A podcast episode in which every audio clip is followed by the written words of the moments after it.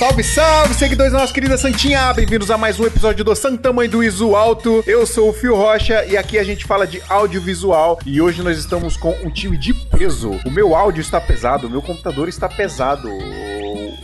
O seu ouvido está pesado neste momento que está ouvindo este podcast, porque eu estou com nada mais, nada menos do que Elder aqui comigo para falar lá do Filmmakers. E aí, mano? E aí, boa noite. Obrigado pelo convite a todos. Pô, uma honra receber você aqui, velho. Que isso, eu que um agradeço. Um dos blogs mais atualizados de audiovisual. Exatamente. Acabei Filmmakers Pro. Eu acabei de descobrir um monitor fantástico aqui pra usar na minha Atemini. Muito obrigado por essa informação aqui, que eu descobri agora, neste momento. E eu estou com o maior criador de Hackintosh do Brasil. Eu nem falei o nosso tema, mas já estou falando aqui, apresentando você. O Marcelo, Marcelo Rodrigues do Hackintosh Brasil. E aí, man? Tudo bom? Boa noite a todos aí. Puta prazer estar com vocês aqui discutindo esse assunto. Um assunto que tomou, tomou conta da minha vida agora dos últimos seis meses pra cá, né? Tá tomando aí um espaço bacana. E agora você tá aqui ferrado, véio, porque a nossa audiência, ela, ela ultrapassa as galáxias. Extraterrestres vão trocar ideia com você pra fazer Hackintosh agora. Boa, boa. Pode chamar. Só vai vir mensagem no direct, assim, ó. Ô Marcelo, me ajuda aí, me ajuda aí. Isso, gente, o que eu mais respondo todo dia é isso. O cara fala assim, quero fazer um Hackintosh, você me ajuda? Eu falo, claro, vamos lá. E eu estou aqui com um dos caras mais carismáticos do audiovisual audiovisual brasileiro, Américo Fázio aí, meu brother. Olá, olá, senhoras e senhores, boa noite, boa tarde, bom dia, dependendo do horário que as pessoas vão escutar aí, sejam bem-vindos aí. É um prazer estar aqui neste seleto time para trocar uma ideia aí sobre tecnologia audiovisual. Tamo junto e obrigado pelo carismático aí. Muito bom. e Adriano Fortin. É eu. é isso, pessoal. Ó, hoje a gente vai falar de Hackintosh. Hackintosh, se você não sabe o que é, já já a gente explica porque eu trouxe esse time aqui, eu e o Adriano trouxemos esse time maravilhoso aqui para trocar ideia com você sobre esse esta maravilha da tecnologia que nos ajuda a ter computadores da maçãzinha de uma forma mais, digamos, menos mais fácil, talvez, mais barata, mais não sei mais dolorida. Só, menos só um cuidado. Menos Mas cara, a gente tá com os tops dos tops, velho. O maior blog, o maior canal do YouTube e o maior site Instagram sobre Hackintosh do, do Brasil, cara. Não tem As como galáxias. a gente não ter não ter uma opinião top aqui nesse episódio. Pois é, pessoal. Então vamos trocar uma ideia. É, antes eu preciso falar do oferecimento aqui deste singelo podcast que é a Brasil Box, a melhor loja para você comprar equipamento de audiovisual aí nas interwebs webs brasileiras. Gente aqui do Santa Mãe do Alto garante confiabilidade da Brasil Box. Pode comprar lá sem medo, você parcela no cartão em até 12 vezes sem juros, dá para você negociar o valor à vista e você recebe aí na sua casa com todo o conforto, com toda a segurança e com toda a qualidade que a gente fala aqui em todo episódio da Brasil Box. Quer comprar equipamento aí de audiovisual ou de fotografia com melhor preço, melhor prazo, melhor atendimento? brasilboxconz.com.br.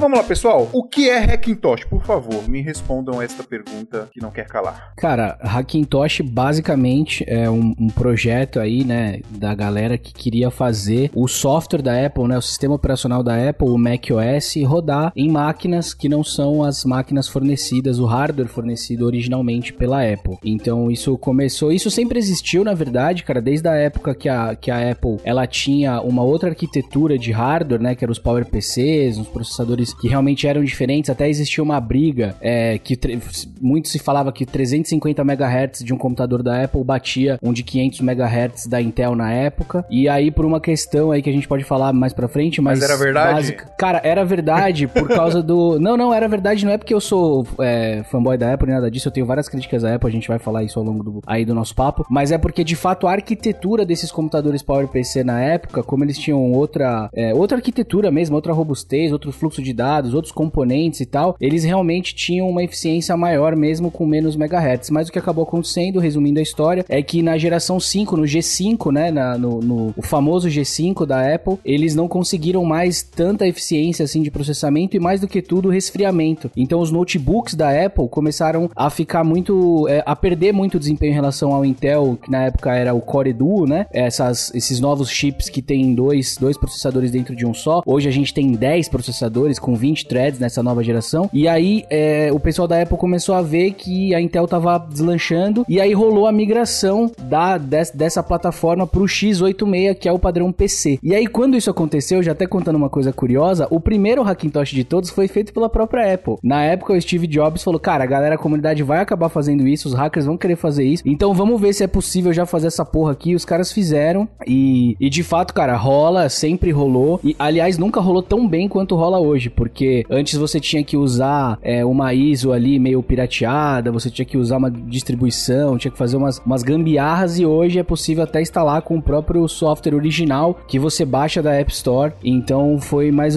Resumindo, seria isso: é você ter um PC, um PCzão normal, daquele que você mesmo monta, que é bem diferente do que a Apple, que é tudo fechado, né? Do ecossistema dela, mas podendo rodar o sistema que, na minha opinião, é o melhor de todos os mundos, porque ele tem uma base Unix, né? Ele tem uma base é, é, muito confiável, robusta, usada em servidores. É um software super bonito e não tem todos os problemas e, os, e as aberturas que o Windows permite, mas você tem os softwares famosos que tem para o Windows. Então, você pode rodar Adobe, pode rodar um monte de coisa. Então, para mim, ele acaba sendo o melhor dos mundos. A gente estava falando em off aqui, Marcelo, justamente sobre a facilidade e, e, a confiabilidade que tem hoje de fazer um Hackintosh, né? Isso, então, na verdade, até pegando um gancho aqui do, do Américo, né? Essa, essa questão toda da migração que a Apple fez para usar processadores Intel é, facilitou o desenvolvimento do Hackintosh, que eu particularmente acho até um nome meio infeliz, né? Porque dá, dá a noção que você está fazendo algo errado. É, e como eu já, eu já tinha compartilhado com vocês antes, que eu já sei a opinião do Américo, desde que você adquira a licença, você não está fazendo nada errado. E ao mesmo tempo. Pelo menos no Brasil, né, Marcelão? Pelo menos pelo no menos Brasil. No é Brasil é né? Pelo é. menos no Brasil, que a gente sabe que a gente tem a lei aqui de, de venda casada que nos protege disso daí, né? Exatamente. Mas, de qualquer maneira, gente. Não, é peraí, peraí, um peraí, queria... rapidão. Quero falar um pouco sobre isso, porque é só no Brasil, por exemplo, que eu posso fazer isso por conta dessa lei de venda casada, teoricamente. Quer falar aí, Marcelo? Quer que eu fale? Posso falar, não, posso falar aqui. É, e, e, entre, e entre em cima complementando, porque eu, eu, eu, até antes de abrir o Instagram, eu tive todo o cuidado de conversar com um advogado, né? E ele disse o seguinte: aqui no Brasil, é, como a gente tem a lei que nos protege de venda casada, e a Apple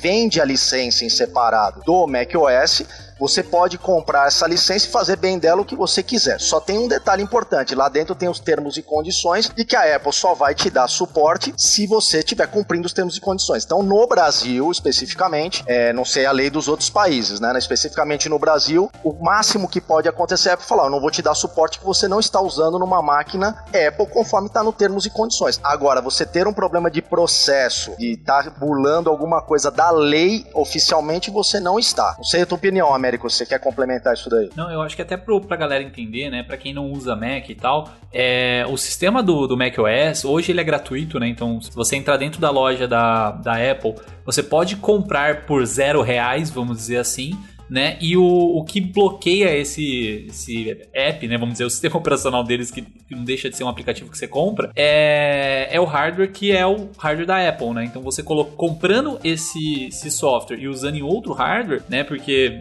exatamente explicando esse negócio da venda casada não é um problema, né? Então, mas é que aí, mas é que aí tem uma brechinha que faz com que a gente possa usar ele legalmente no Brasil, que é o seguinte: é, quando a Apple fez essa migração que eu expliquei, é, ela, ela previa que isso de fato fosse começar a acontecer e tudo mais. E hoje, falando de forma técnica, o que, que difere um computador normal de um Mac original puro sangue? É o sistema de boot dele, né? Então a Apple desenvolveu junto com a Intel o sistema EFI, que é o que usa o Mac, que é um bootloader diferenciado, e o e, o, e os PCs normais eles têm outro bootloader. Tanto que a única coisa, se você segue mesmo uma receitinha de fazer uma, uma cópia de um iMac, de um Mac Pro, de um MacBook, se você consegue copiar todas as peças que eles usam originalmente, você consegue instalar o sistema operacional. A única coisa que você tem que fazer é instalar um emulador, um bootloader diferente, que funciona assim como o EFI da Apple. Mas essa questão do software ser de graça na App Store, o que aconteceu foi o seguinte: a Apple ela sempre vendeu a um valor simbólico as atualizações dos softwares dela. Então custava 19 19 dólares, 19,99, é, numa época custava 39, 49, enfim. É, e aí o que aconteceu? Do Mavericks em diante, eles começaram a dar esse upgrade de graça para os usuários, porque eles queriam justamente incentivar que as pessoas tivessem, né, sempre as, as versões mais atualizadas e tal, né? Todos os fabricantes gostam disso. E eles começaram a dar de graça visando essas duas coisas. O primeiro, tornar a pirataria no mercado americano, porque lá, na legislação deles, né, que é um grande mercado, é, um, é o maior consumista do mundo, é, lá você tá condicionado ao uso do software desde que você tenha a máquina. Então eles conseguiram cruzar essas duas coisas. Mas no Brasil, você não pode é, é, fazer essa venda casada, ou seja, deixar a pessoa presa, é, que ela só pode comprar o software se ela tiver o hardware. Então qual que é a manobra caso as pessoas estejam ouvindo a gente e queiram ficar legalizadas? A manobra é você comprar a licença do Mountain Lion, que é a versão 10.8.5, que foi a última que foi vendida. Se não me engano, no site da Apple Brasil ela tá 69,90 ou 79, é bem 74,30 agora, acabei 74 de comprar 74,30. Caramba. Ô, Win, ô Microsoft, cai ideia com os caras aí, mano. Não, mas a Microsoft tá seguindo esse mesmo lado também, tá saindo várias atualizações de graça do,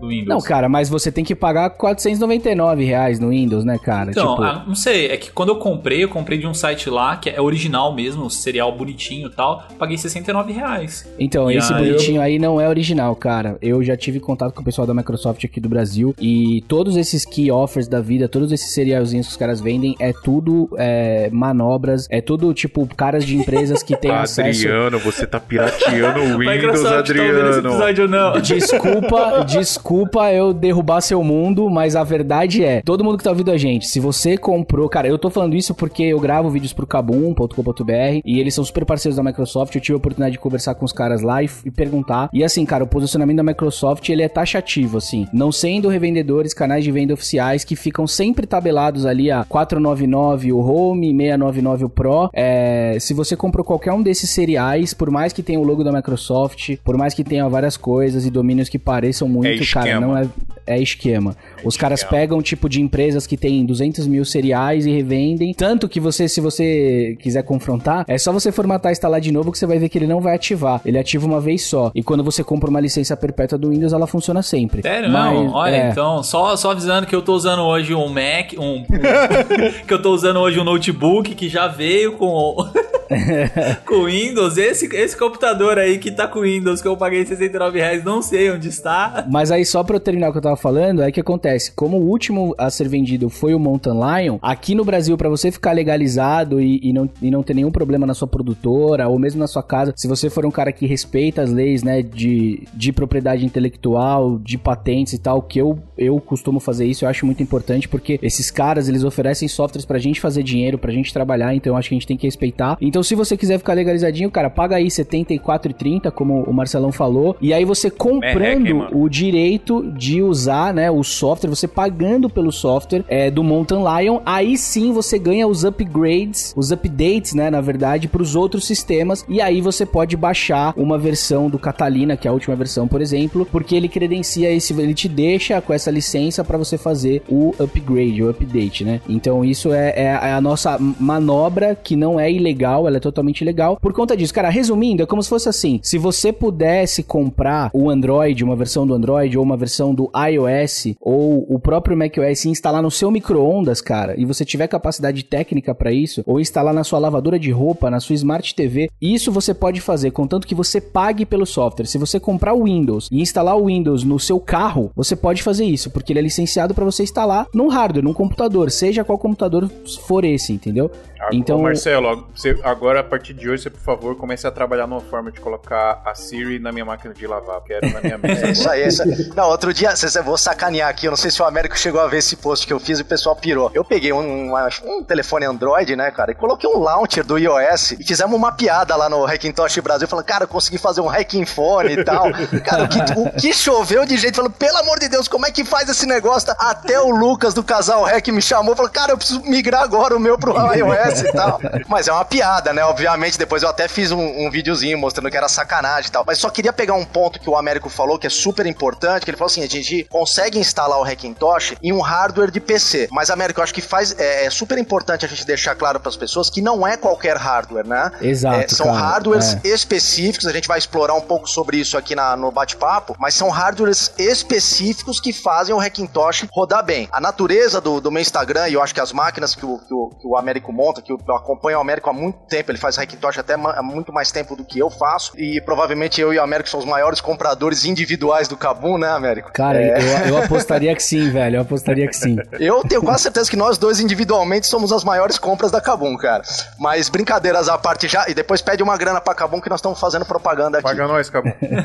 Tem que pagar nós. Mas brincadeiras à parte, gente, assim, a maior dificuldade que as pessoas têm, e por isso existe um tal de um preconceito contra o Hackintosh, é que as pessoas tentam instalar em qualquer hardware e normalmente dá pau. Mas quando você utiliza o, a combinação de peças que eu chamo de peças 100% compatíveis, você tem uma máquina perfeita. Então, pelo menos as máquinas todas que eu ajudo as pessoas a montarem através do meu Instagram e, e as máquinas que eu utilizo aqui na produtora são máquinas perfeitas que funcionam exatamente tudo que funciona num, num, num computador fabricado pela Apple, entendeu? Ah, o Elder, inclusive, fez um vídeo esses dias aí fazendo uhum. o Hackintosh no, no, computador dele, né? Vamos dizer assim. É, e até ia perguntar para você, Elder, é, como, que, como que você fez assim a, a montagem? Assim, tem alguma ordem para você escolher a, as peças? Digo assim, eu tenho que comprar primeiro a placa-mãe, tem que comprar depois, sei lá, Sim, o processador. A placa-mãe, é, para mim, do que, do que eu aprendi é o ponto essencial. Até que tive problemas, por causa que eu, eu comecei num ASUS em 2005 e depois aí em 2006 ou 2007 deixou de haver eh, drivers para elas, atualizações, eh, quando saiu o novo. E então fiquei ali um tempo à espera, tentar, tentar e nunca mais saía. Eh, e é o tal problema de não ter, não ter o hardware específico. Então acabei depois por ver que, que tinha ser, por exemplo, a Gigabyte, porque acho que é do grupo da Foxconn ou assim, que tudo dava certo. Por vezes eh, acontecia. Eh, que eles fabricam várias, não é? E com, por exemplo, a placa de áudio, eles também trabalham com várias empresas, então pode uma vez ou outra não dar uma e dar outra, embora hoje já saiba quais são as que conseguem trabalhar bem, mas também fica fácil de atualizar, basta só aí por 100, eh, 150 reais comprar eh, a placa de áudio indicada e pronto, já fica, já fica a trabalhar, assim com a mesma coisa com a de rede e assim que aconteceu. Mas assim, você seguiu alguma ordem para comprar as peças para esse computador, assim? É, é, não, em termos de ordem, não. Vi tudo o que era preciso, não é? desde a gráfica, vi também que na altura, quando eu montei esta que eu voltei agora a montar, eh, era a Nvidia, a série 650, 750, que, que é, funcionava 100% e, e até hoje está a funcionar 100%. É, cara, eu assim, é, de forma geral, isso que o Marcelo falou é muito importante mesmo, o Elder acabou de confirmar, né? O que acontece é o seguinte, galera, é, antigamente, como eu falei, né, a Apple mesmo, ela teve nos anos 80 e 90 outras marcas, ela já chegou a vender o sistema dela para outros fabricantes, ela que eram os chamados Mac clones na época, né? Então eram outros fabricantes que faziam é, peças compatíveis e, você, e a Apple vendia, acho que por 50 dólares o sistema operacional e você podia comprar um Mac clone e chamava Mac clone mesmo mesmo. Na própria, nos próprios eventos da Apple, eles, eles, divulgavam isso. Mas aí a Apple fechou com isso porque ela não conseguia ter o mesmo controle de qualidade, né? De, desses hardwares no mundo. Ela tava ganhando pouco, ela acabou fechando. E, ela, e aí ela fechou cada vez mais o ecossistema dela. Mas antes de virar Intel, o que acontecia? Por que, que os 350 Hz da Apple, né, megahertz, batiam os 500 de um Pentium 3 da época? Porque a Apple, cara, ela sempre usou componentes high-end, né? Então, assim, na época que todos os discos eram mecânicos, que não tinha SSD e tal, a Apple ela usava discos SCSI. Não sei se alguém já ouviu falar disso, mas eram discos extremamente rápidos que tinham 10 mil RPM. Ela usava outros barramentos internos na máquina dela. Então ela sempre colocou coisas que realmente inviabilizavam você é, usar num PC comum, porque simplesmente as coisas não se falavam, a arquitetura das coisas não conversava. Quando ela foi para Intel, ela começou a usar o i5, o i3 e o i7 que todo mundo tem acesso a comprar no Kabum ou em qualquer outra loja e né, em qualquer e-commerce, qualquer Santa Efigênia da vida. Então, isso que o Marcelo falou é exatamente a minha filosofia, é o que eu falo para todo mundo. Eu falo assim, ó, o projeto Hackintosh, existe muito preconceito, existe muita gente falando mal, que dá pau, que não atualiza, que uma vez que você instala tem que parar de atualizar, porque nunca mais vai funcionar daquele jeito. É, pra mim é, é isso aí, na... cara. Pra mim é cara, isso. Eu não é isso. por conta disso. Não, é. cara, isso, é isso que a gente aconteceu... vem desmistificando, né? Exato, cara. Isso aconteceu porque antes, pra você ter uma ideia, quando eu comecei a fazer Hackintosh, cara, foi simplesmente por um desejo de ter o, o software que eu achava mais bonito, mais estável, mais legal no computador que eu tinha acesso, que na época era um AMD Sempron, que era uma bosta, Sempron, mas era o único que Deus. eu tinha, um HP, e eu instalava, cara, eu baixava um, uma imagem, um ISO, né, um programa de instalação, que era de algum Macintosh, que a galera ripava isso com todos os drivers, com tudo que tinha, então, ou seja, o cara instalava num computador original, aí ele extraía aquela imagem, modificava um monte de coisa ali, um monte de driver, um monte de código, e eu baixava essa parada e tentava fazer funcionar num processador da AMD, que até hoje a Apple não usa originalmente. Então hoje, funciona você usar nos Ryzen da vida e tal, que a galera até chama de Ryzen Tosh, mas eu não recomendo. Por quê? Porque a Apple, ela usa a linha Intel. Então, o que eu costumo fazer, acho que o Marcelo também, a gente é meio alinhado nisso, a gente monta réplicas dos hardwares que vem no iMac, no Mac Pro. Então, se você pegar, cara, a geração do processador que a Apple tá usando, agora, por exemplo, o iMac Pro, o iMac 2017, que eles estão usando é, ou o, o, o, Intel Xeon, ou eles estão usando o i9 de nona geração, se você comprar esse processador, comprar uma boa placa-mãe, tipo essas da Gigabyte que o Elder falou, que são muito compatíveis, que você pode personalizar ela e deixar ela o mais parecido com o Mac possível, você vai ter tudo funcionando, vai ter rede funcionando, vai ter som funcionando, é, vai ter todas as instruções de, de, de PCI da placa, os controladores SATA, tudo você vai ter funcionando. Por quê? Porque é exatamente o que a Apple tá usando nos iMacs. É, eu montei o meu, o meu último Hackintosh agora, o meu pessoal, bem recentemente. E, cara, eu montei um i9 com 8 núcleos, né? E 16 threads de processamento, 64 GB de memória RAM, a mesma placa do Mac Pro, que tem 8 GB de vídeo. E aí eu entrei no site da Apple para ver quanto essa configuração dava. Eu gastei no meu computador em torno de 9 mil reais. Lá tá 50. Cara, lá tá 42,999, cara. Meu pai. Cara, é inacreditável inacreditável. Só para você aumentar os 64 GB de memória custa 10 mil reais, cara. E aí, assim, na época que a Apple usava uma memória diferente, até justifica, né? Por exemplo, o iPhone, você pega a tecnologia da tela de um iPhone comparada com o Android mais simples, quem já quebrou a tela sabe, você paga ali 2 mil reais pra arrumar a tela. Por quê? Porque ela tem um sensor diferente, o acelerômetro do iPhone é foda, enfim. Mas ela vai comprar memória RAM, cara, num fabricante normal. Ela vai colocar um SSD M2 de um fabricante normal. Ela não tem, ela não tem uma tecnologia proprietária envolvida naquilo. Ela vai comprar o Intel, né? O i7, o i9, o i3, o i5 da própria Intel. Então, cara, não justifica. Quando a gente tá falando especificamente do Mac Pro da torre, né? Que é um computador mesmo ali, tirando aí fora os MacBooks, o iPhone, iPad, etc. A gente está falando de uma venda é, exclusivamente da marca ali, né? Porque, pelo que você tá me dizendo, é um computador como qualquer outro que qualquer um pode comprar as peças e montar. Eu acho que depende, Fio. É porque tem o, Mac Pro e tem o Mac Pro Pro, vamos dizer assim. tipo, o Pro que eu chamo é aquele que vem com a torre bonitinho, que é o ralador de queijo, que a galera, que a galera zoa, que é o novo que saiu agora. E tem o Mac Pro que é a lixeirinha, né? Que é tudo meio que soldado, embutido. Ah, não, é, eu tô falando desse que é a torre mesmo. Então, mas ó, gente, só pra, só pra colocar um ponto aí, eu acho que o, o, o Américo, só, só, só, ia fazer um adendo aqui, o Américo falou de, de HD SCSI. É, Américo, eu não sei se você percebeu, mas todo mundo ficou meio em silêncio, porque não queria entregar a idade quem usou HD SCSI, tá? tipo eu. Né?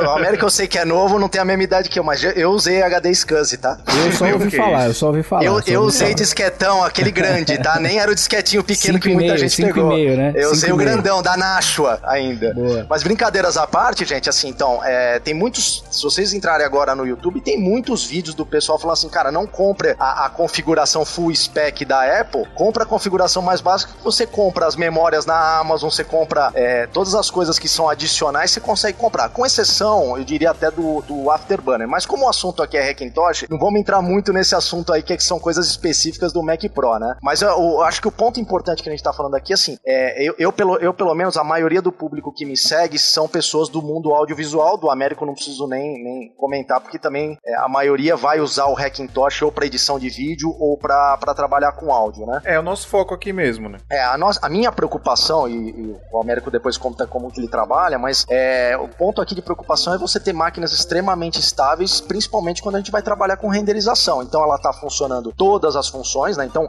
eu, por exemplo, na minha máquina não tenho nenhum software pirata. Eu trabalho com o pacote Adobe, apesar de que muita gente fala que é uma heresia a gente não usar o Final Cut aqui, mas aqui na nossa produtora a gente eu usa acho uma besteira todo o pacote. aí, É, eu, é, enfim, eu, eu, eu sei mexer, mas não, confesso que não uso, tá? Embora ele seja bastante mais leve para rodar no macOS do que o próprio Adobe Premiere, mas eu, eu já tô muito acostumado com o Premiere. É, então, assim, eu não uso nenhum software pirata. Então, é, todos os softwares rodam tranquilamente igual rodaria no macOS, porque o, o sistema operacional não sabe que ele está instalado dentro de um, de um computador que não é da Apple, entendeu? Então ele vai funcionar tudo perfeitamente, cara. Todas as atualizações. Então é muito comum, é, é tem, tem um, um, um misticismo aí de que o Hackintosh não atualiza. O Hackintosh dá pau nos softwares tal. Então nós estamos aqui, eu e o Américo, para dizer hoje que isso não é verdade desde que você faça um Hackintosh perfeito.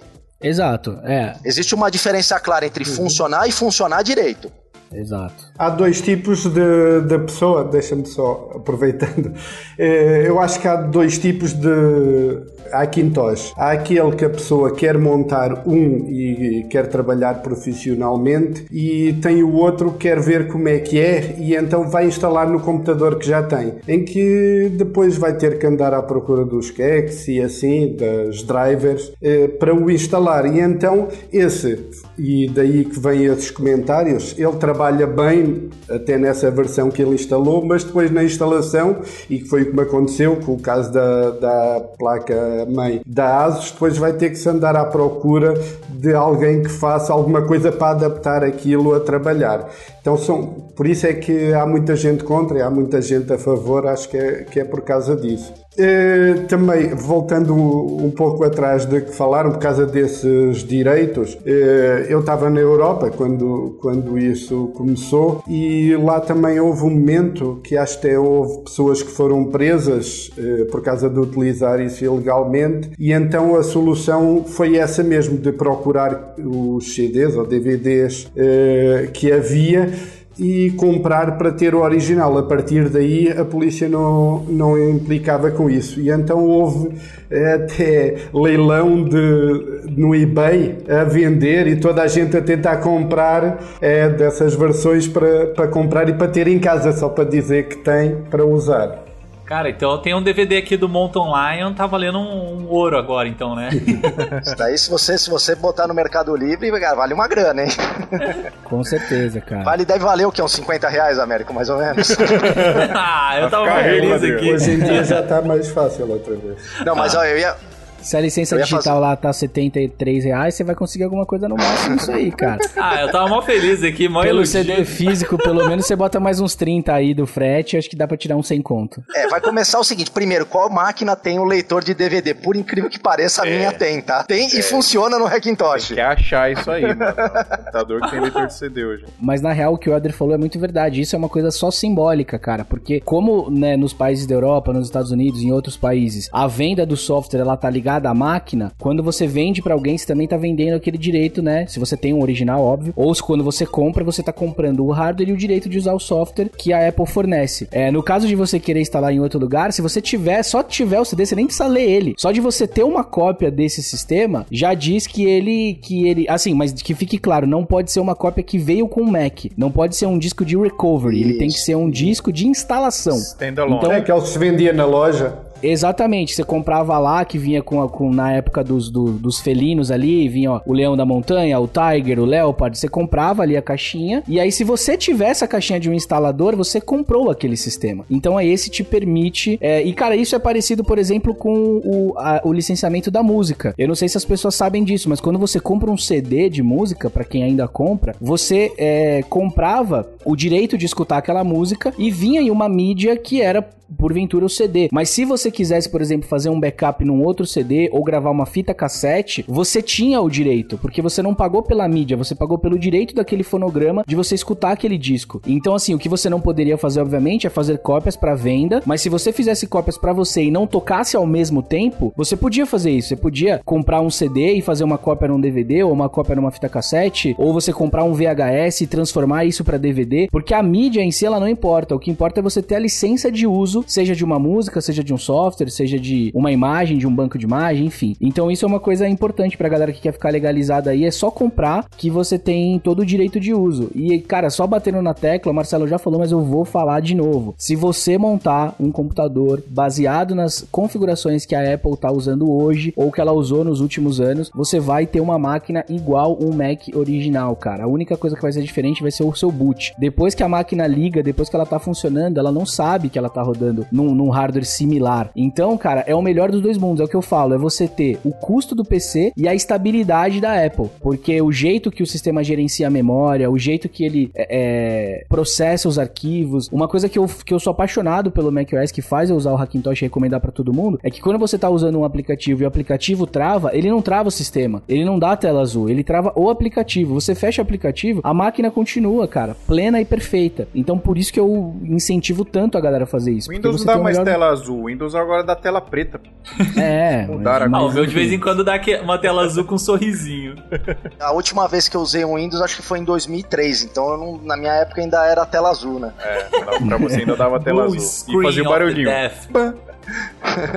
Não, mas eu ia só fazer um comentário antes do Helder entrar novamente, que uhum. é o uhum. seguinte: é, muita gente que me procura, Américo, depois você, acho que é legal você comentar, muita gente que me procura no Instagram fala assim: Marcelo, eu tenho um notebook e quero fazer o Hackintosh no eu notebook. Eu fui um dessas gente, pessoas, né? Pode, né pode você ir. foi um desses. Então, assim, é, por que, que eu quero fazer esse comentário, Fio? Porque a gente falou aqui que a coisa mais importante é você escolher as peças corretas para fazer um Hackintosh. Eu costumo dizer que, assim, a, a, o componente principal de um Hackintosh não é nem o processador. O processador é o cérebro, mas o componente principal é a placa-mãe. Ela que vai dizer se o seu Hackintosh vai rodar direito ou não. Então é muita gente fala assim: ah, mas eu comprei um processador Intel e, e largou mão da placa-mãe. É a placa-mãe que define um bom Hackintosh. E aí, dado que no, no, notebook, aquilo que eu te expliquei quando você me procurou, dado que o notebook você não escolhe as peças, você tá meio ali à, à luz de ter um notebook que pode correr o risco de ele ser não compatível com a instalação do macOS, né? Eu concordo plenamente com o que você falou. A placa-mãe já diz o nome, ela é a mãe de todas as placas placas. E eu adicionaria nessas últimas versões a placa de vídeo também, porque agora, como a Apple, a uhum. Apple brigou com a Nvidia, eles estão de mimizinho um com o outro e tal. É, hoje em dia, o que, que, que, acontece? Rolou uma canalice da Apple absurda, que é o seguinte: quando se, é, eu usava, por exemplo, uma Nvidia, eu sempre gostei muito da Nvidia, e eu usava uma da geração 1000, né? Porque a Nvidia tem gerações, como o Elder falou, ele tinha uma da uma 650, que era a série 600, depois veio a 700, a 800 não foi tão bem, aí veio a 900, aí veio a série 1000, que é que eu tinha, tinha uma 1080 maravilhosa e tal.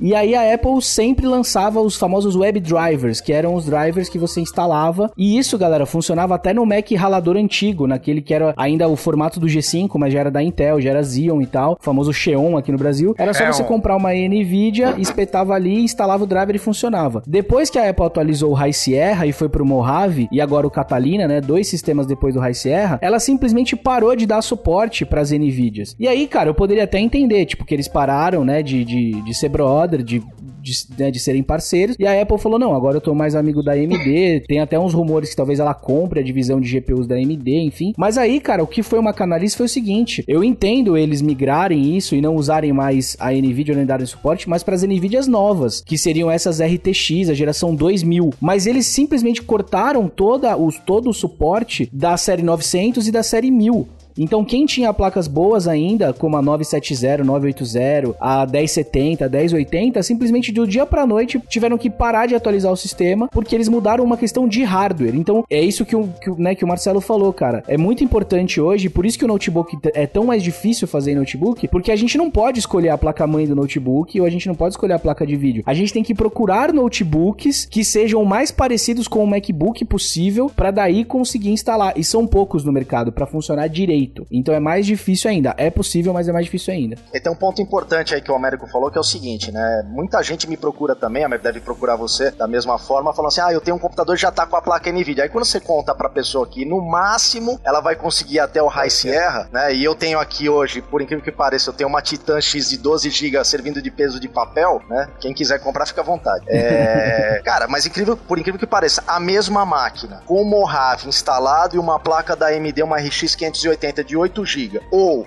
a mesma máquina no High Sierra com a placa Titan X, por incrível que pareça, no Mojave processa 20% mais rápido. Então, tem sim uma melhora de, de, de performance quando você vai para o Mojave. O Catalina eu ainda estou testando, a gente vai poder explorar um pouco mais aqui sobre o Catalina no Hackintosh, mas é, o Mojave para mim hoje é o mais estável que tem e funciona muito bem, assim, melhorou meu, meu MacBook melhorou 300% quando pulei do High Sierra pro, pro Mojave. Então, mesma coisa nos Hackintoshes aqui eu tenho percebido. E tem um detalhe, né, Américo, que a gente eu, eu eu já ouvi você falar e por isso que eu vou reforçar aqui. É tudo aquilo que você coloca de hardware para funcionar nativamente num Hackintosh é mil vezes melhor do que você ter que aplicar o que a gente chama de patch, de roteamento, ficar instalando o driver para contornar alguma coisa. Tudo aquilo que você tem que ficar contornando no Hackintosh, ele vai fazer o Hackintosh ou não ficar estável ou vai dar pau de atualização. Aquela história que o Eder falou de, de você montar um computador para isso, de você pegar o que você já tem, tentar fazer funcionar ali, né? Tentar adaptar. Exatamente. Exatamente. Sobre essa questão da placa de vídeo, né? Passou essa semana na minha mão aqui umas três máquinas que o pessoal tá comprando essa linha nova da AMD, essa RX 5700 tal, que é essa linha que acabou de sair, a linha Navi. Ela está funcionando no Catalina, porém, ela não funciona nativamente. Funciona nativamente no sentido que você pode instalar que vai aparecer vídeo, mas para ela rodar tudo que ela precisa rodar, mesmo no Hackintosh, você tem que aplicar ali um boot flag, a gente chama de boot flag, mas é como se fosse um caminhozinho ali para ela entender e funcionar melhor. Por quê? Porque a própria Apple não usa essa tecnologia ainda da, da, da série Navi. Provavelmente vai sair a série Navi 2, né? Isso para quem quiser explorar e quem estiver ouvindo o podcast quiser explorar um pouco mais. Agora, quem quiser uma placa de vídeo braba mesmo para trabalhar com Hackintosh, aí vai para as Radeon Pro, que nós estamos falando que são placas aí equivalentes às, às placas quadro da, da Nvidia, que aí já é para processamento pesado. Então, tem relação, voltando aí à gráfica, eh, a 780 GTX eh, que eu tenho. A Nvidia, né? tinha, né? Uh, sim, sim, sim. Uh, eu tinha deixado de lado quando meio que abandonei e voltei para o Windows uh, há uns 3, 4 anos e agora fui pegar nela e claro, fui a diversos fóruns tentar procurar a ver o que, que, é que dava para o Catalina e assim, a ver, ver se eu conseguia atualizar tudo. E a maior parte das pessoas me falava que era só o, o iSierra que eu conseguia instalar. No entanto, consegui instalar, eh, eh, instalar o Mojave, funcionou. Primeiro tinha tentado, não tinha conseguido, mas acho que era por causa da imagem e rolou perfeitamente bem. Até instalei eh, o DaVinci uh, a rolar com 6K, com essa, com essa gráfica, uh, trabalhou perfeitamente. Só o Final Cut não deu. E eu queria uma Mojave porque queria o último, que é para mim um dos problemas da, da Apple, é, é que o Final Cut depois, aí uns dois para trás, não não, atualiza, ele pede sempre os mais recentes. Então por isso é que eu até a tentar descobrir como é que instalava e afinal era bem fácil. Mas ele não rolou, deu, estava a dar um erro qualquer, então pesquisei mais um pouco, arrumei dois queques que instalei e funciona 100%. Essa placa tua é linha 700, né? Você falou, né? Sim, é a linha 700. É, a linha 700 ainda funciona. É, a linha 700 ela funciona porque o MacBook de 2014, que eu tive esse MacBook, ele vinha com a 750 é, M, né? Que é o código é, mobile. Então a uhum. Apple ela não podia ser canalha a esse ponto de pegar um cara que tem um computador de 2014, 2015, que ainda é totalmente atualizável e falar para eles assim: ah, você tem aí uma Nvidia, não vai poder mais pro Catalina, ia dar uma treta. Então o que eles fizeram, ó, qual que foi a única, a última Nvidia que a gente forneceu pra galera? foi da série, foi da série 700? Então faz driver pra ela, das outras não mais. É, foi nesse ponto que eu que eu ateimei, embora toda a gente me, me falasse isso que não dava, eu assim, não, é impossível eles não fazerem para esta ou que tenha alguma coisa, embora a minha não seja a 750, a 780, mas é praticamente a mesma coisa. Então deve de haver aqui alguma coisita que e consegui. Tá, o tá que perfeito. vale é a geração mesmo, né? Né? Então, uhum. se eles se ela funciona na série 700, ela vai funcionar com a 750, 760, 770, 780, todas que eles lançaram dessa geração 700, né? Acho que é a linha Kepler, né, o Américo? Oi, é, Kepler, era arquitetura Kepler. E eu acho isso uma uhum. sacanagem, porque eu tinha uma mais nova, que era da arquitetura Pascal, que era a 1080, e os caras simplesmente, cara, descontinuaram. Aí eu tive que, igual o Marcelo falou que ele tá vendendo a Titan dele, eu já vendi a minha 1080, aproveitei que a pandemia aí subiu, subiu o preço de tudo, até me ajudou, né, que o mercado de, de usados seminovos aí deu uma aquecida. Eu consegui vender e comprei agora, me rendi a AMD, que eu não gosto tanto, mas enfim, tá rodando bem e é isso, cara. Vamos olhar pra frente. Ah, eu vou, eu vou é até brincar, vou até brincar aqui. Tem muita gente que me e fala, ah, mas eu não quero gastar dinheiro, eu quero fazer um, um Hackintosh só para começar tal. Eu recomendo até a plaquinha GT 710 de 1 GB, que custa, acho que, que custava 187 reais na Cabum é, outro dia, né? É isso aí, 200 e... conto. então, assim, só para o cara poder instalar. Aliás, para muita gente que só trabalha com áudio, eu tenho uma galera que me segue aqui que só trabalha com áudio, acaba montando com uma plaquinha dessa daí só para poder dar saída de vídeo, entendeu? Exatamente. Uh, outra coisa, só, só aí voltando à, à gráfica, uh, eu antes de instalar uh, com a 780, que me tinha dado problema, eu experimentei e aproveitando por causa e voltando a, a frisar aí o quanto é importante a placa-mãe, a minha Z97X da Gigabyte, ela já tem a Intel onboard uh, 4600, que é também nativa da, da Apple. Então eu primeiro, deixa-me ver, ver se ele funciona bem com, com esta, até o Final Cut quando me deu erro eu não sabia que era pirata, então não sabia até se ele estava com um problema ou não. Eu experimentei com a gráfica e rolou logo. Então, ah, não. Com a placa de vídeo que vem no processador, no caso. Sim, né? sim. Que veio com a, a, onboard, que veio com a. Não com o processador, com a, com a placa mãe. Com a placa mãe. É, que nem precisava de usar, usar a placa gráfica, outra placa gráfica. Então rolava perfeitamente.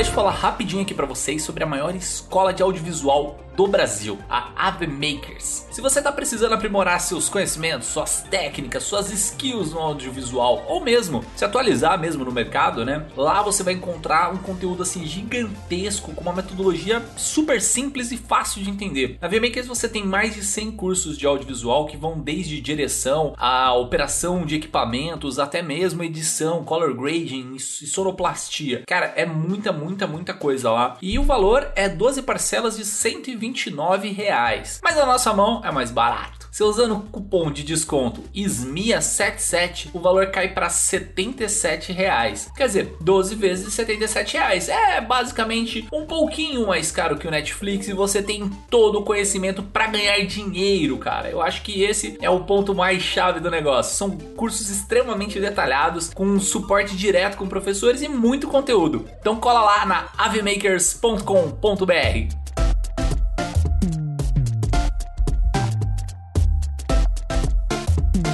tá falando muito de, de, de hardware e tal, e isso é legal pra galera entender, mas tem uma parada que eu tenho dúvida e que é uma parada, uma lenda, né, que rola nessa, quando a galera começa a pesquisar sobre Hackintosh, que é sobre desempenho. É, o desempenho de você pegar um Hackintosh e um MacBook ou um, um Mac Pro mesmo, é, com as mesmas configurações, tudo certinho, o desempenho vai ser igual? Vai ter alguma diferença por, pelo fato de você ter meio que feito um montado ali, um computador da Apple, ou é tudo a cara, mesma coisa? Eu já fiz uns testes lado a lado, assim, cara, de chato mesmo. E assim, cara, é, quando você tem uma configuração que é realmente muito parecida, cara, é, dependendo do que você tá comparando, porque assim, dentro do dentro do, do universo do Hackintosh do que você pode montar, você tem desde as configurações mais básicas, então eu acho que eu, eu falo sempre pra galera tentar pensar num paralelo entre os Macs originais. Então assim, no caso dos MacBooks fica fácil, né? Você vai pegar um notebook, então seria como se fosse um MacBook. Mas no caso do desktop, não é porque você está montando um desktop que você está montando um Mac Pro. Porque se você estiver usando, por exemplo, o i5, o i7, o i9, você está montando uma máquina muito mais parecida com o iMac do que com o Mac Pro. Para você montar um Mac Pro, você tem que montar, e eu já montei, cara, Hackintoshes com Xeon, com dois processadores Xeon, com uma placa-mãe totalmente diferenciada, é, para de fato ele parecer. Então eu, eu cheguei a montar na época do lixeirinha o mesmo componente que vinha dentro do lixeirinha, só que eu montei num desktop. E aí eu falei pro cara, o cara era um colorista, queria gastar uma puta grana, ele cotou lixeirinha, cada lixeirinha tava dando 35 mil reais na configuração que ele queria. Ele falou assim, cara, eu tô com 70 pau, o que que dá para fazer? Falei, cara, depende, o que que você quer montar? Você falou ele pra falou, ele, dá pra montar dois Hackintosh.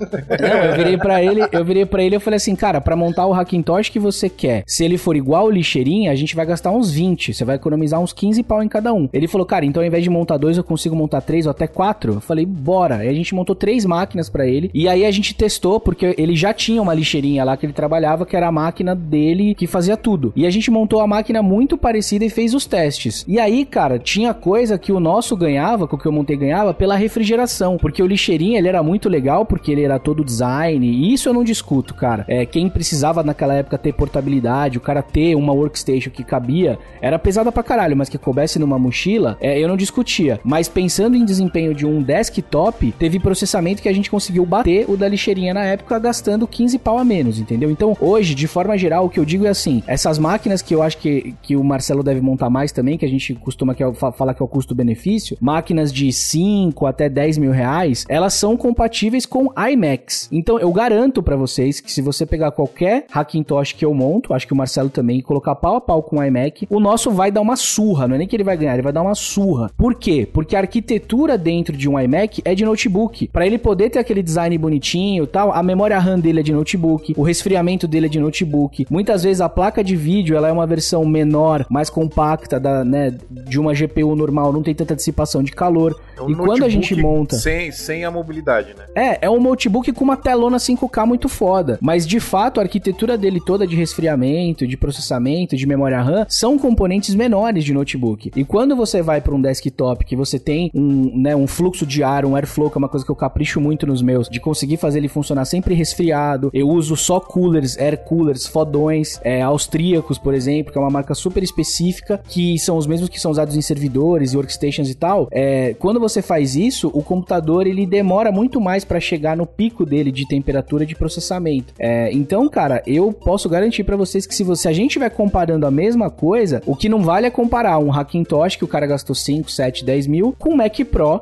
que é a partir de 200 pau ali, 100, 100 e poucos mil. Aí não vale, porque lá a gente tá falando de um processador Xeon, que é um processador, né, é, é realmente de outra arquitetura, com muito mais núcleos. A memória dele é uma memória ECC, ele não é só dual channel de memória, ele tem não, mas é, você, six você channel, pegando, enfim. Você pegando coisas compatíveis, né? É, isso não, que eu ia falar. Vamos, vamos dar uma resumida aqui, é. né, nesse ponto que o Américo falou pro, pro pessoal que tá escutando entender a gente. Se você pegar um MacBook, se você pegar um iMac, com a mesma configuração do Hackintosh, vai você vai gastar. Pau. Você vai gastar em torno de o quê? Um quinto mais ou menos do preço? Um quarto do preço, um, mais ou é, menos? No mínimo, é, de um terço a um quarto do preço. Um terço a um quarto do preço vai dar uma surra de lavada, assim, três vezes mais, dá, dá pra pagar o almoço com vinho depois, é, se você usar o Hackintosh, entendeu? Mas Agora... Esse, esse, negócio é muito louco também, assim, porque, tipo, tem um parceiro nosso, que é o Rafa, o Rafa Costa, do Sala de Edição, e ele tem um Mac assim, do ralador de queijo mesmo, assim, bonitinho e tal. Aí ele atualizou lá a BIOS, né, pelo que ele me contou, assim, não vou saber especificar muito bem, e ele conseguiu fazer um, upgrade dentro daquela máquina, né, então colocou é, uma placa, sei lá, um processador melhor, colocou uma placa de vídeo melhor e tal, não sei o que, e tipo, ficou uma puta de uma máquina, assim, absurda, né. Sinistrona, é, ficou sinistrona a máquina não, ficou, dele. ficou, é, pelo que ele fala, assim, tipo, a máquina dele hoje, ela ainda consegue, tipo, isso que é, a máquina dele acho que 2009, 9, se não me engano,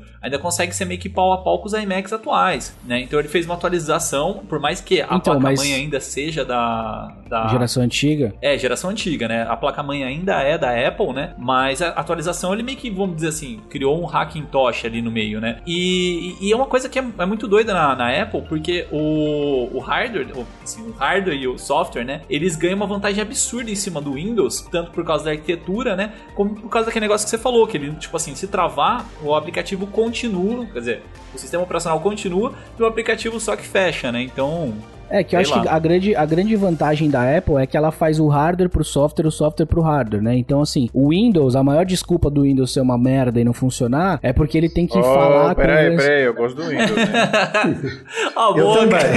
Américo, temos a missão até o final do podcast de fazer o fio parar de usar o Windows, é, hein? É, cara, eu acho que, assim, uma, é, é, você tem que aceitar a palavra da maçã, cara. Depois que você se converte, depois que você dá a oportunidade para ser feliz na vida e trabalhar tranquilo, é difícil você voltar. Mas, assim, qual que é a desculpa do Windows da e não funcionar? Ah, mas ele tem que ser compatível com 8 milhões de placas-mãe. Ah, mas ele tem que ser compatível com 872 trilhões de placas de vídeo do mundo inteiro. A Apple, ela não faz isso, cara. A Apple é criteriosa. E é o que acontece assim, com o Android também, se formos a comparar. É, exatamente. Então, o que, que a Apple faz? Ela fala, quem que faz os processadores bons no mercado? É a Intel? Eu só vou trabalhar com a Intel. Quais são os melhores da Intel? Tanto que você não vê, aí é uma opinião minha, eu sei que cada um tem um orçamento, cada um tem um momento de vida, como eu falei para vocês. Eu já tive um momento de vida que eu tinha um Sempron, que era o Celeron da AMD, ou seja, eu era o cocô do cavalo do bandido, era o pior computador que existia, era o mais barato que eu comprei. Então assim, eu já tive esse computador e obviamente era muito ruim. Então, hoje você tem algumas linhas mais baratas da Intel. Ainda vende o Pentium, para quem não sabe, ainda vende o Celeron, alguns dual cores que são processadores muito basiquinhos, que é aquela máquina do escritório, sabe, pra galera mandar e-mail e usar o Word e o Excel. Essa máquina tem esse lugar, até social, assim, para deixar a tecnologia a favor das pessoas acessível e tal. São componentes muito baratos. A Apple não usa. E se você compra um notebook ou mesmo monta desktop, tem computadores sendo vendidos com esses processadores. Então a Apple é muito criteriosa. Ela fala: quem faz processador bom é a Intel? Tá aqui. Quem faz placa de vídeo legal que eu acho bacana pro meu público é a Nvidia? Vou usar essas aqui, na época que ela usava, né? Agora é só AMD, vou usar essas aqui. Memória RAM,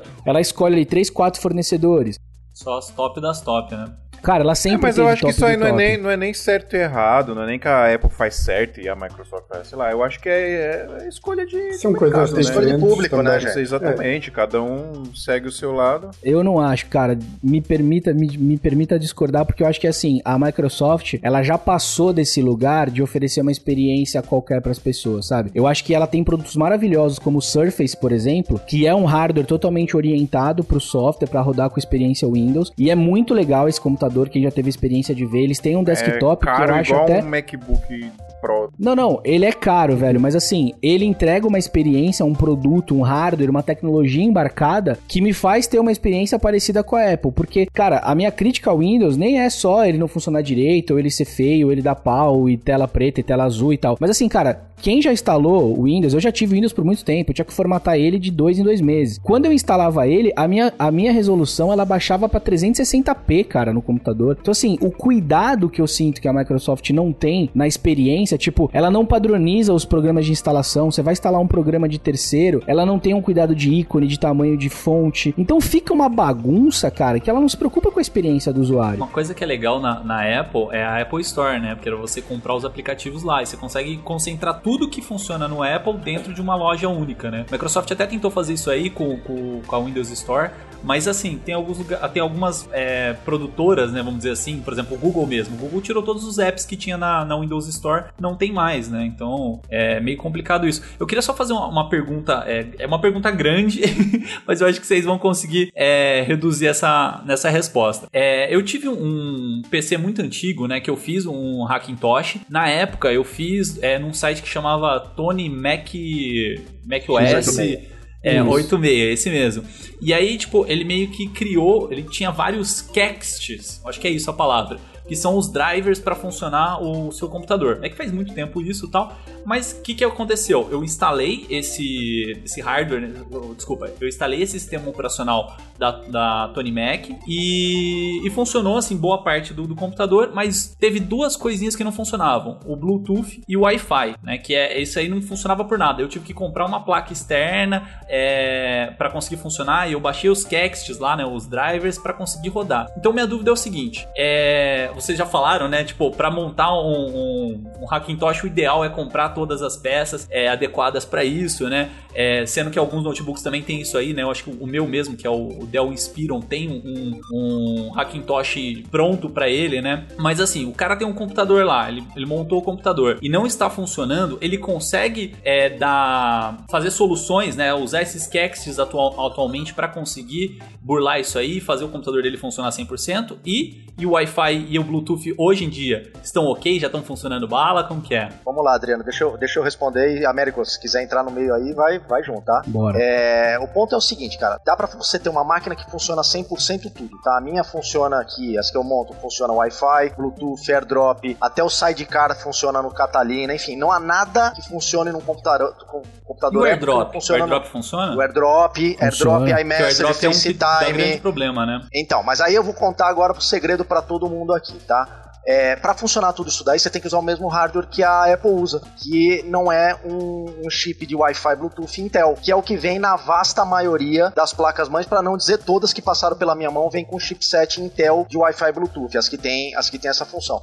E na verdade, se você adquire o chipset da Broadcom, que é a que a Apple usa, ele funciona nativamente, você não tem que instalar nenhum Kext a mais para rodar isso daí, funciona nativamente. Wi-Fi, Bluetooth, AirDrop, Sidecar, Handoff, é, enfim, todas as funções wireless aí de um, de um Apple vai funcionar nativamente no Hackintosh também. Então esse é, é, é, o, o, o, só, só para terminar aqui, América, você já entra. Então só para o pulo do gato é justamente esse, é você ter a escolha das peças. Então eu gasto muito tempo hoje no meu Instagram lá explicando para a pessoa a importância de ter o hardware certo para fazer tudo funcionar. Fala aí, Américo. Não, cara, é exatamente isso. Eu também faço a mesma coisa. Assim, eu já usei outras placas genéricas, né? Existem placas é, de outros fabricantes, TP-Link, coisa assim, que são compatíveis com macOS. Até porque isso que o Adriano falou um tempo atrás do amigo dele ter uma máquina de 2009, 2010, eram coisas que, assim, a grande crítica quando a Apple lançou lixeirinha é que o ralador antigo ele era muito upgradeável. Então você tinha uma máquina de 2002, você ficava com ela até 2012. Por quê? Porque você podia trocar o processador, você podia trocar a memória RAM muito, você você podia trocar a placa de vídeo, você podia colocar uma placa PCI Express que liberava mais portas USB. Então, quando as portas USB viraram de 2.0 para 3, você podia colocar uma placa dela na placa mãe do computador e habilitar o USB 3.0. Então, assim, agora a Apple voltou para a origem do Mac Pro. Esse novo ralador, ele tem essa possibilidade de você no futuro fazer upgrades, colocar mais SSD, que era uma coisa que tinha antes, né, nos Macs, nesses Macs raladores antigos. Eles eram muito modulares, né? É, então, cara, eu também faço a mesma coisa. Eu, eu uso essas placas, eu já usei, como eu falei, essas genéricas, mas aí por elas serem genéricas, às vezes até tem o driver pro, pro macOS que a própria TP-Link faz ou outros fabricantes fazem. Mas aí você não tem essa integração do ecossistema, ou seja, vai funcionar o Wi-Fi, mas não funciona o Bluetooth, ou pode funcionar o Bluetooth, mas você não vai ter o Continuity, é, o handoff, você não vai ter o AirDrop, você não vai ter essas outras funções que, que, o, que o software da Apple tem. E aí só mais um comentário técnico. Por que que o Windows ele acaba sendo mais inseguro também? Porque a Microsoft ela deixa essa área de desenvolvimento de drivers aberta para os fabricantes. Então pensa, você tem um sistema operacional que controla controlar todas as entradas e saídas de dados da sua máquina. E aí você permite que um terceiro desenvolva um código para habilitar uma entrada de rede, uma saída de informação e tal, que são os drivers. A Microsoft meio que deixa liberado isso pra galera. Por isso que tem tanto espaço para criação de vírus, de malware, de spyware, porque ela permite. A Apple, a, Apple mesmo faz os drivers dela. Então os Kexts, eles são drivers feitos pela própria Apple. E nessa época, Adriano, que você tentou no Tony Mac OS usar umas gambiarrinhas de um de outro, muitas vezes são adaptações de Kexts originais da Apple que a comunidade de programadores barra hackers ficam tentando mapear ali os binários, ficam tentando mapear os códigos hexadecimais e falam assim, bom, peraí, se a placa, como o Marcelo falou...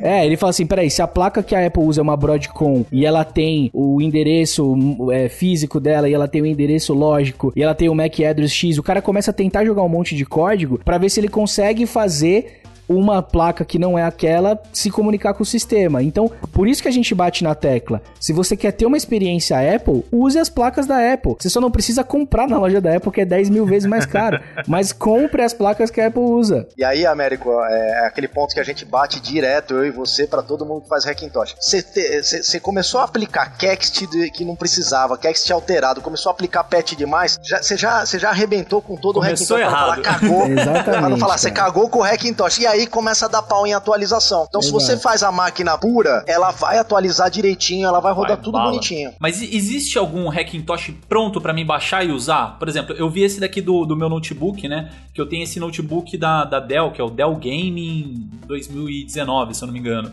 E eu vi é, que é baixar uma, o teu, não? uma torre da internet, Adriano? Hackintosh? Não, é, é, não, baixar o, o, É uma ISO. ISO. né? Baixar basicamente uhum, o, o CD, vamos dizer assim. CD uhum. instalar direto no meu notebook para mim não ter preocupação, assim. Existe essa forma, assim? Não, então, cara, existe, foi o que a gente falou. Assim, hoje você pode baixar até o original da própria Apple, você gera uma imagem no PC mesmo e você instala. A única coisa que você vai ter que fazer, lembra que eu expliquei o sistema de boot? Uhum, que quando a BIOS Apple lá. migrou para Intel, quando a Apple, porque o Mac não tem BIOS. O Mac não tem BIOS, ele tem uma parada chamada EFI, que é diferente. Tanto que você não entra na BIOS, você não configura, tal. Tudo que você precisa configurar no Apple, você você é, faz usando botões. Então, por exemplo, quando você quer dar um boot num PCzão, você quer dar um boot pelo pendrive, ou você quer dar boot por outro HD, geralmente você aperta o F12 ou aperta o F8 ou entra na BIOS, coloca quem você quer. O Apple não tem isso, é aquela tela cinza ou a tela preta que você aperta o Option, por exemplo, aí você pluga o pendrive, ele vai aparecer para você, ó, você quer dar boot por quem? Pelo pendrive, pela rede, pelo HD1, pelo HD2, enfim. Então, o que, o que pode acontecer é, você baixa essa imagem, uma imagem limpa, que não é uma imagem hacker, que foi é, chupinhada de um software que estava instalado numa máquina X e foi adaptada. Você pega o sistema original, aí você usa esse bootloader que a gente usa para poder fazer a máquina startar,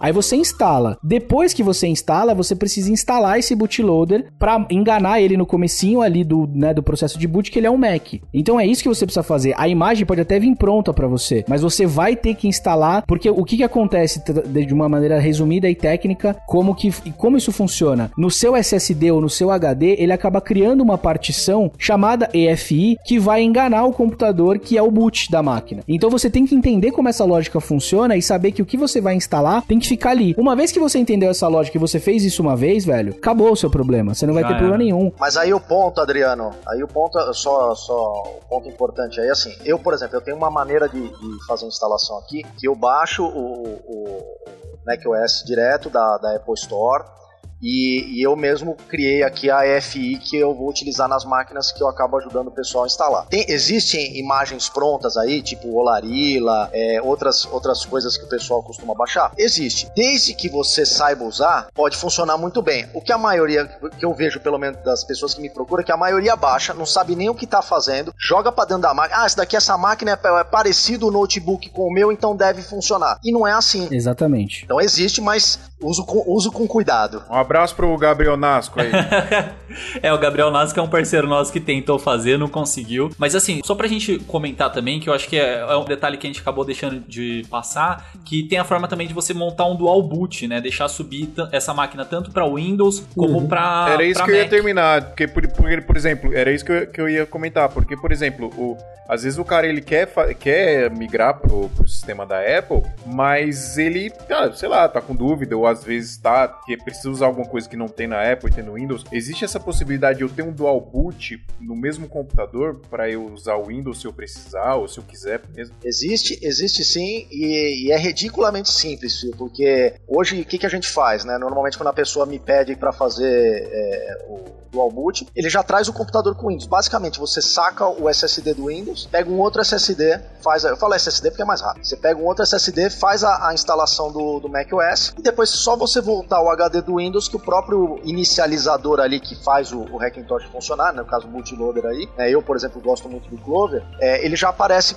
os, o, o SSD para você selecionar logo na inicialização, se você quer subir pelo Windows ou se você quer subir pelo, pelo macOS. É, a única dica que eu dou pra galera é que assim, embora seja possível você ter o dual boot no mesmo SSD ou no mesmo HD, eu não recomendo muito. Eu gosto de separar os sistemas Exato. de arquivo. É a minha recomendação. Por quê? Porque até para você separar mesmo uma coisa da outra, os sistemas de arquivo são diferentes. Você tem dois HDs, né? Pra, um para cada sistema. Exato. Então, assim, no meu Hackintosh aqui, por exemplo, eu tenho um SSD super rápido M2, né, que é o padrão novo, que tem 1 tera, que é pro macOS, que é isso que eu tô aqui falando com vocês no Zoom, que é a máquina da minha vida, que é meu, meu computador principal desktop. Aí eu tenho um outro SSD, que não precisa ser tão rápido assim, que é um secundário, que eu tenho o Windows instalado, porque às vezes eu por recebo isso que seu Windows logo, trava, né? Américo. Você não tem o mais top aí, ó. Cara, eu já, eu já, cara, eu já Você instalei falou que tem o Windows só pros caras te zoar, velho. Ah, cara, mas eu, mas eu preciso, eu preciso não, pode, ter o Windows ainda pra, seu raciocínio aí, pra lembrar que ele, que ele tá muito inferior ao, ao macOS. Mas enfim, e eu tenho um outro SSD com Linux instalado, cara, porque teve uma época quando o DaVinci começou a virar muita referência no mercado, eu vi muita gente usando o DaVinci no, no, no Linux. Mano, o Linux é, é, maravilhoso, cara. Eu usava, eu usava um software de, de edição, né, de, de comp, basicamente, que era Linux, servidor Linux, e mano do céu, se, né, tivesse Premiere, essas coisas para Linux, eu nem pensaria em Mac, velho. Então, Adriano, mas é que eu tô te falando, o Linux que tem Premiere e tal, chama macOS, porque a base deles, cara, a base deles, a base, a base dos melhores sistemas operacionais do mundo é o Unix, que é o, o servidor que originou o Linux e que originou o macOS. Então, quem já usou o Linux sabe que ele roda muito rápido, que ele é super leve. E aí, por que que eu bato tanto na Microsoft? Porque você pega um Linux que roda do CD CD ou do pendrive, quando você abre ele, já abre 1080, bonitão, e você vai instalar o Windows em 2020, você tem que ver uma tela do DOS, cara. É um negócio lamentável, entendeu? Então, assim, a tecnologia que a Apple tem hoje, a tecnologia que os Linux têm hoje, é muito à frente do Windows, cara. Então, em desempenho, estabilidade, Ó, a gente melhor vai, aproveitamento A gente vai marcar um outro episódio só pra gente discutir essa parada aí do Windows e do Mac, porque eu não queria que esse episódio virasse essa treta, treta. Mas, eu, mas eu vou gostar de tretar, porque eu tenho contra-argumentos muitos, muitos pra, pra, isso aí. Mas quando a gente marcar esse papo, você tem que estar tá usando um mês um Hackintosh ou meu do Marcelo. Eu já usei, pra você, aí, já usei. Pra você poder chegar e falar, não, mano, realmente já o bagulho é ah, o, o, Fio, o Fio é um cara cabeça dura também, não vem não, Fio? Ele colocou. Eu faço questão de mandar um Hackintosh aí pra você passar um mês trabalhando com ele. É isso aí.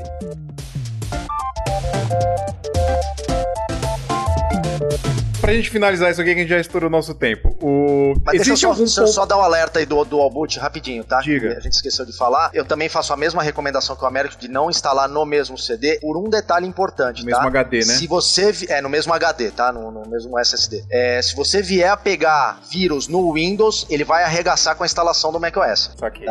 Que é a função dele, que é a função dele na Terra, né, Marcelão? É infectar, é infectar. Existe então, algum ponto, existe algum ponto negativo, tipo alguma coisa que, mano, é, é uma, uma coisa que se eu faço o Hackintosh eu posso correr o risco de acontecer. Existe algo, algo negativo de fazer o Hackintosh? Ou é só tipo, mano, é top? Vai lá e faz. vai e faz. Desde que tenha os equipamentos, as, desde que tenha as placas certas, né, não tem nenhum problema, porque fica uma máquina igual, não, não tem como. Até Igual e você né? paga o que mais roda barato. no Mac, é. roda no Hackintosh, uhum. 100%. Uhum. Não, isso... Eu, pelo menos, do que, do que experimentei, não tive problema nenhum. Eles têm mais experiência do que eu, fazem isso praticamente toda a semana ou, ou todo o dia, não é? Mas eu, eu, do que li e do que testei, para mim, nunca tive problema desde que tenha os componentes certos, os outros componentes que que eu tive problemas era porque eu tentei eh, eh, arranjar maneira deles funcionarem. Não queria, não queria estar a comprar ou então estava à espera de que chegasse ou assim. Caçando Bom, os galera, da vida, né? Pra fazer é, tudo funcionar. É. vou falar do ponto de vista de construção, isso ficou alerta para todo mundo que escutar a gente aqui. Fazendo um desktop, escolhendo as peças corretas, como a gente já falou, você vai ter zero problema. E aí eu levanto só dois alertas importantes. Primeiro, tem muita gente querendo fazer com AMD. Melhorou muito o processo de fazer com processador AMD, mas fica a ressalva que a Apple não usa processador AMD. É uma adaptação, né? É uma adaptação. É uma adaptação. Então você corre o risco sim de dar pau numa atualização, de não ter a mesma estabilidade que o Intel tem. E número dois, notebook, né? Como a gente já falou, as peças do notebook você não escolhe. Então, alguma coisa ali dentro não será compatível, né? Uma das coisas que a gente já fala direto para todo usuário de notebook aqui é: ao você instalar o macOS no seu notebook, você vai perder automaticamente a sua placa de vídeo dedicada, tá? Até existe um processo para você fazer a placa de vídeo dedicada desde que ela seja compatível funcionar, mas é extremamente trabalhoso. Eu já, eu já consegui fazer em um notebook isso daí, mas não ofereço para ninguém isso daí porque dá muito trabalho fazer isso funcionar. Eu não sei, América, a tua experiência. Não, Marcelo, eu acho que é isso mesmo, cara. A dica de, cara, se você quer ter um notebook que funcione, a ideia é você pegar um que não tem a placa dedicada, porque ele vai funcionar como se fosse um MacBook Air, um MacBook o Pro do mais simplesinho, que assim como o Elder falou, né, a placa de vídeo, ela não vem mais na placa mãe, ela vem dentro do processador nos novos modelos. Então, é a famosa Intel HD Graphics lá, que já teve o modelo 3000, 4000, 4600 e hoje tá na 630 HD, que é uma ótima placa. Então, se você quiser, tem uns Lenovos agora que a galera tá vendendo aqui no Brasil a 3 mil reais, 3.200, que você consegue instalar, mas justamente você não vai ter a placa dedicada, você vai ter uma máquina mais básica. Então, já puxando até um gancho, respondendo a pergunta, eu acho que o único risco que você tem, a única coisa que pode dar é, ruim, é que você vai ficar apaixonado pelo ecossistema da Apple e vai te obrigar, muito provavelmente, a comprar um iPhone, comprar um iPad ou se render a um MacBook Pro para você poder ter tudo funcionando interligado e tudo mais, porque, cara, eu acho, e eu tenho muita experiência de muitos amigos, de pessoas na família, até minha mãe, enfim, todas as pessoas próximas a mim. Quem uma vez bota o pezinho na piscina da Apple é, é picado pelo bichinho da maçã é muito difícil, cara, você você voltar. Até porque, cara, só para terminar, o tempo que você consegue usufruir da máquina, ele é muito mais longo do que um Windows, cara. Eu dei manutenção esses dias no MacBook de 2011 e, cara, o MacBook tá rodando as últimas coisas, os últimos softwares. Tem MacBook de 2012 que roda o Catalina na última versão. Eu tenho um MacBook Air de 2012 aqui, cara. Uma máquina super simples que roda tudo atualizado. E eu desafio, eu duvido alguém trazer um PC de 2011 que rode o Windows 10 e na mesma configuração que ele foi vendido. Então, assim, isso mostra, cara, o, o avanço que a Apple tem e anos-luz que ela tá na frente dos outros de atualizar um computador por 10 anos com todas as tecnologias novas de software, de instruções de software que foram lançadas e ainda manter o suporte a máquina funcionando lindamente, cara. Então, não é isso, cara. Eu acho que o preço pode ser um pouco mais alto do que você montar um PC, entre aspas, comum, mas você vai colher isso a longo prazo, cara, porque você vai ter uma máquina que vai funcionar por muitos e muitos anos. O meu Hackintosh antigo, ele era da quarta geração, é uma máquina que eu montei em 2013 para 2014, e cara, eu vendi ele é,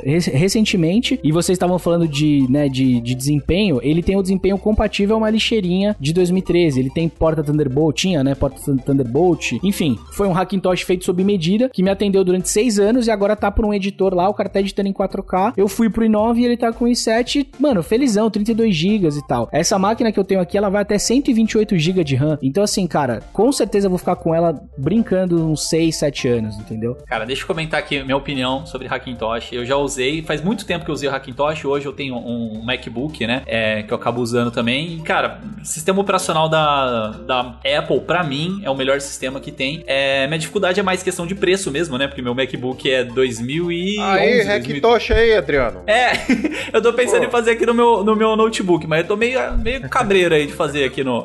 Vai perder o Bluetooth, Adriano.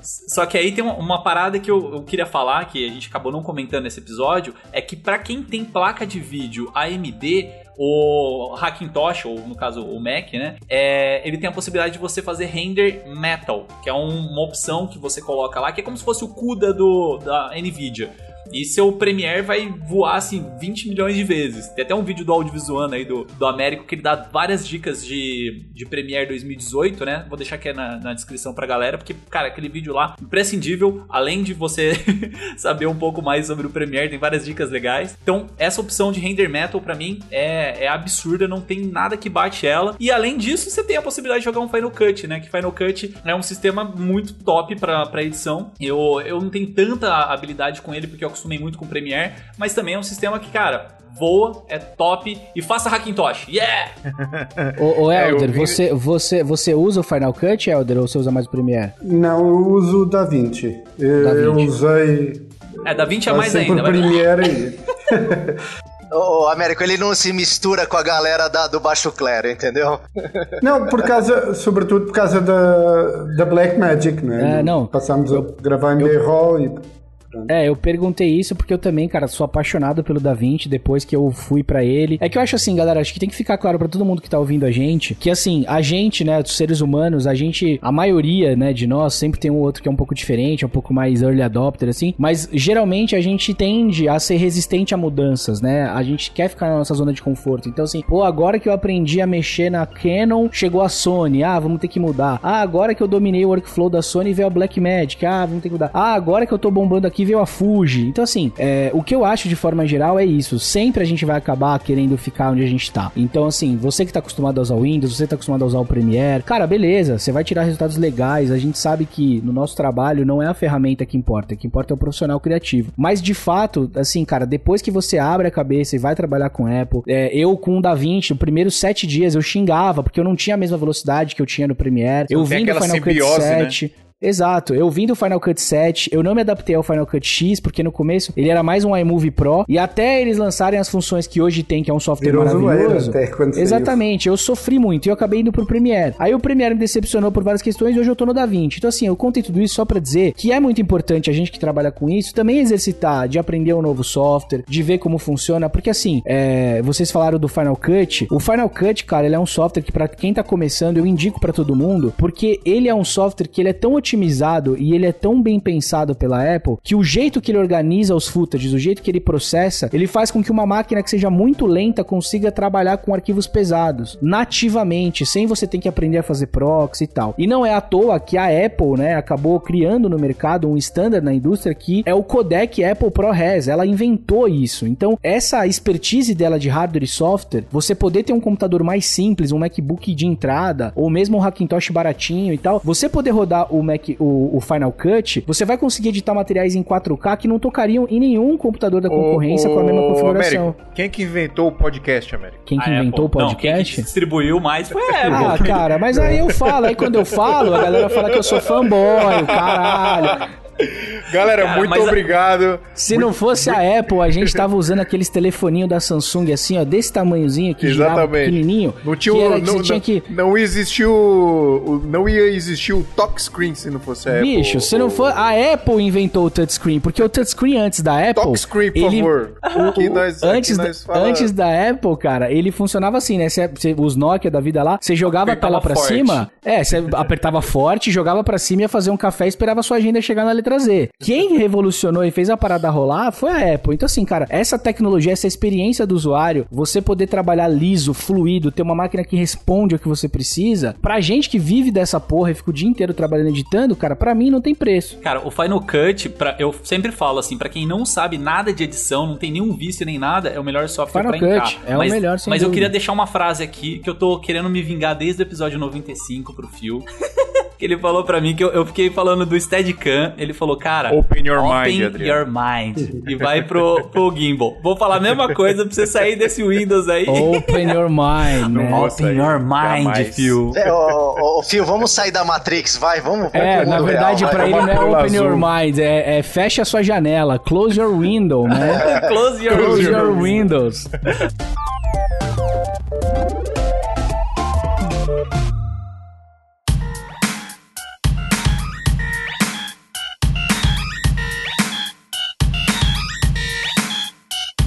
Galera, muito obrigado. Valeu, Elder. Valeu, Américo. Valeu, Marcelo. Brigadão, velho, por vocês terem topado participar aqui pra gente. Espero que tenha ajudado aí a galera que ouve a gente a open the mind da galera que ouve nós pra, pra ir pro Hackintosh. Na, na verdade, é, a ideia aqui é porque tem muita gente que, que tem dúvidas se vale a pena, se não vale. Eu acho que vale a pena, principalmente com essa possibilidade de você ter o dual boot, né? Você ter ali dois HDs, um com Windows, outro com, com, com o sistema da Apple, para você ir se adaptando e voltando. Como você falou, América, realmente às vezes tem essa parada do, do cara. É, porque é uma curva de aprendizado, principalmente para quem usa o Windows há muitos anos, né? É, tem uma curva de aprendizado para você pegar a manha ali do sistema e tal. Então, é, vale muito a pena, desde que seja feito do, do jeito certo. Então, é, e não precisa, quer... ser do, não precisa ser do dia pra noite, né, Fio? Assim, Exatamente, cara, instala num segundo SSD, poucos. vai molhando o pezinho, vai fazendo. Ou compra entendeu? com o Américo, compra com o Marcelo, já uma máquina montada.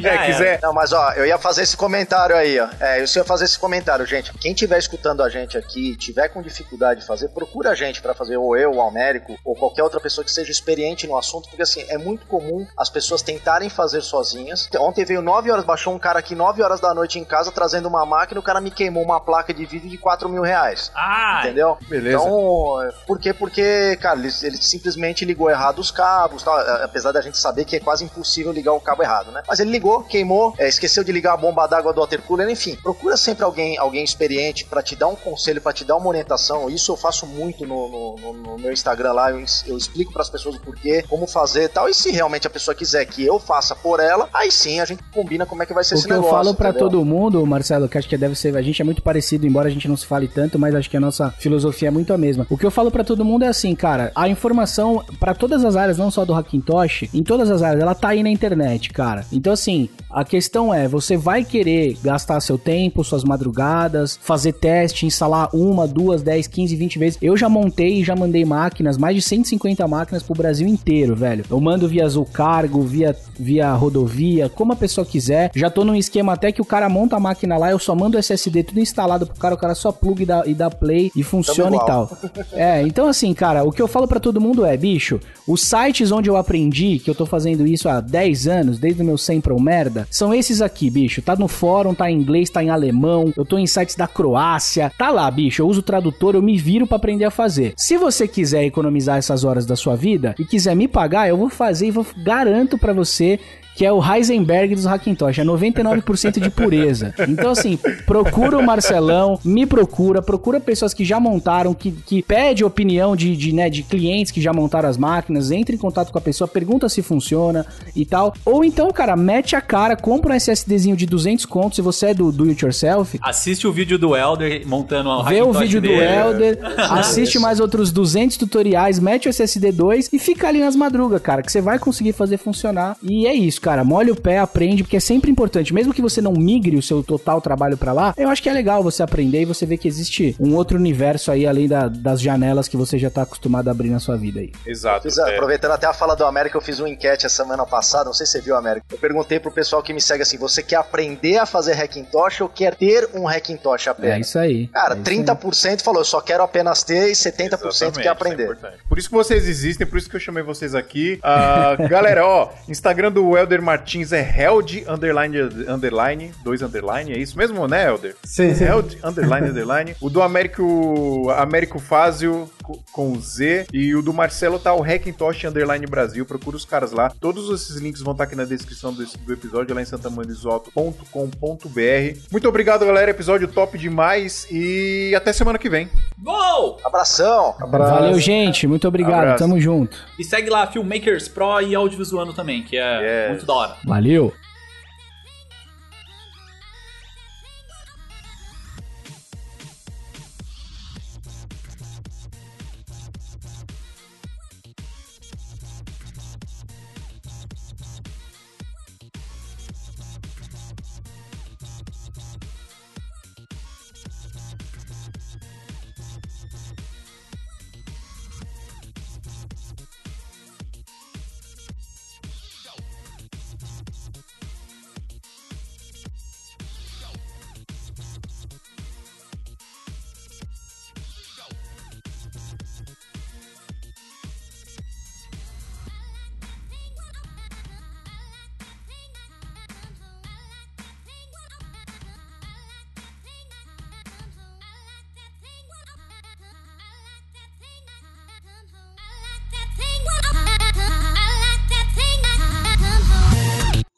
Está ouvindo Zentamando do Iso Alto. Este episódio é um oferecimento de Brasil Box. Este podcast foi editado por Pedro Calarissa.